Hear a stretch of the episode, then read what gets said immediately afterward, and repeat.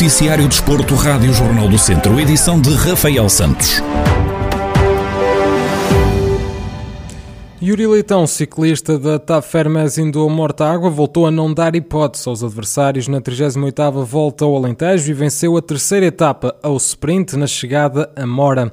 Recorde-se, o ciclista da equipa de Mortágua já tinha sido segundo classificado no primeiro dia de prova e venceu ontem a segunda etapa. Xavier Silva, diretor desportivo da TAP Fermes indo a Mortágua, garante que a vitória de hoje é um motivo de orgulho. A verdade é que melhor do que, melhor do que isto seria mesmo impossível porque a equipa partiu hoje com a camisola amarela, controlámos toda a etapa, houve uma, uma fuga, três elementos, controlámos a fuga, anulámos a fuga uh, e no final uh, o Yuri de novo com um sprint excepcional, uh, de novo a vencer e a vencer de camisola amarela e de facto é um orgulho enorme. Amanhã, o dia de dupla etapa e possivelmente de decisões na classificação geral. Xavier Silva deixa a garantia de que de tudo vão fazer para manter a camisola amarela com Yuri Leitão. Amanhã vai ser um dia muito importante no que toca à classificação geral. Uh, vai ser, vamos ter uma, etapa dupla, de manhã, manhã uma etapa de cerca de 80 km, com, com, com alguma montanha, subida ao Cabeça do Moura, a Serra de São Mamed, ao Monte Paleiros também, uh, e depois à tarde o contra-relógio em Castelo de Vide, também, também ele duro, e de facto vai ser um dia muito importante para quem quer lutar pela classificação geral. É claro que nós, uh, não sendo um percurso que, que, se adapta às características do Yuri, uma camisola amarela é para se defender, e vamos, e vamos defender a camisola amarela, como, como é óbvio, e vamos uh, levá-la até, até onde conseguirmos. Com o resultado da etapa de hoje, Yuri Leitão mantém a liderança da geral e volta a partir de amarelo na etapa de amanhã. O corredor da Tafermes Indom Mortágua também continua líder da classificação por pontos. João Paulo Correia é o novo treinador do Lusitano Vilmoinhos, que este ano vai disputar a divisão de honra da Associação de Futebol de Viseu. O técnico sucede a Paulo Menezes, que tinha assumido o comando do clube Trambelo a meio da passada temporada.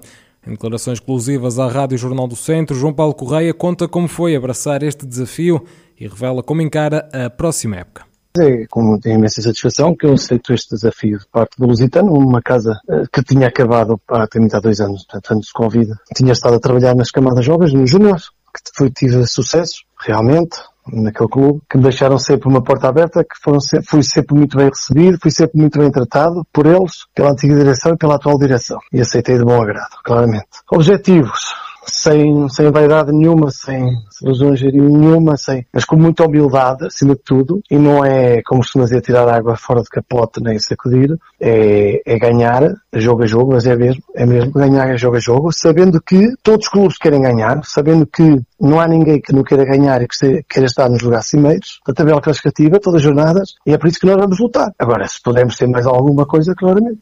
O técnico revela que o clube já assegurou a renovação de Calico e Helder Rodrigues, os dois capitães do Lusitano, nas últimas temporadas. No entanto, João Paulo Correia admite que também vai haver uma aposta na formação. Quanto a reforços, primeiro, a equipa que estava, que estava do ano passado, tentámos ao máximo ficar com os elementos da equipa do ano passado. Houve saídas, que jogadores foram convidados por outras equipas. Com pena nossa, vimos sair alguns jogadores com muitas boas possibilidades de incorporar a nossa equipa, mas pronto, foram convidados por outros e, e aceitaram, e temos que saber respeitá-los. Tentámos ficar com os mais-valias do ano passado. Ficámos com os dois capitães, o Helder e o Calico, que são dois capitães, são dois baluartes, como eu digo, daquele plantel, daquele clube, que já se identificam muito com o, o Lusitano Futebol Clube. E trabalhar com camadas jovens, puxar alguns júniores que vão integrar também o plantel sénior, chamar os júniores do clube que há cinco anos foram campeões regionais e depois foram para o campeonato nacional da segunda divisão e que se mantiveram comigo. Também chamámos alguns jogadores, já vão fazer parte também do plantel.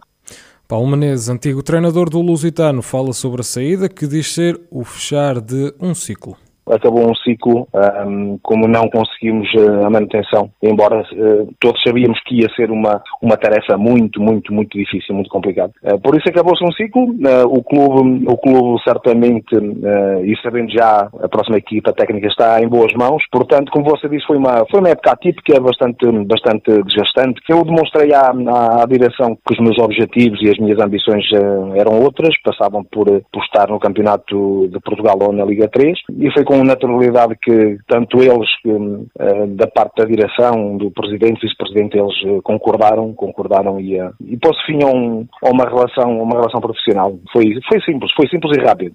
João Paulo Correia sucede então a Paulo Menezes no comando técnico do Lusitano de Vildomingos, que na próxima temporada vai então disputar a divisão de honra da Associação de Futebol de Viseu. O Movimento da Beira venceu Lamelas por 3-2 e assegurou uma vaga na próxima edição da Taça de Portugal.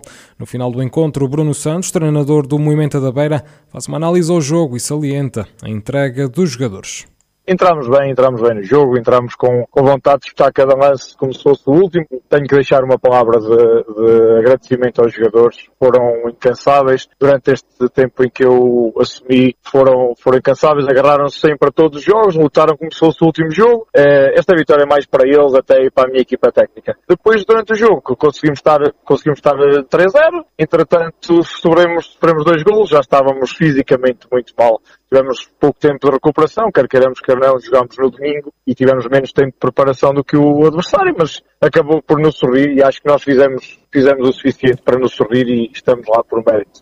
Ao bater o Lamelas por 3-2, o Movimento da Beira assegurou então uma vaga na próxima edição da Taça de Portugal.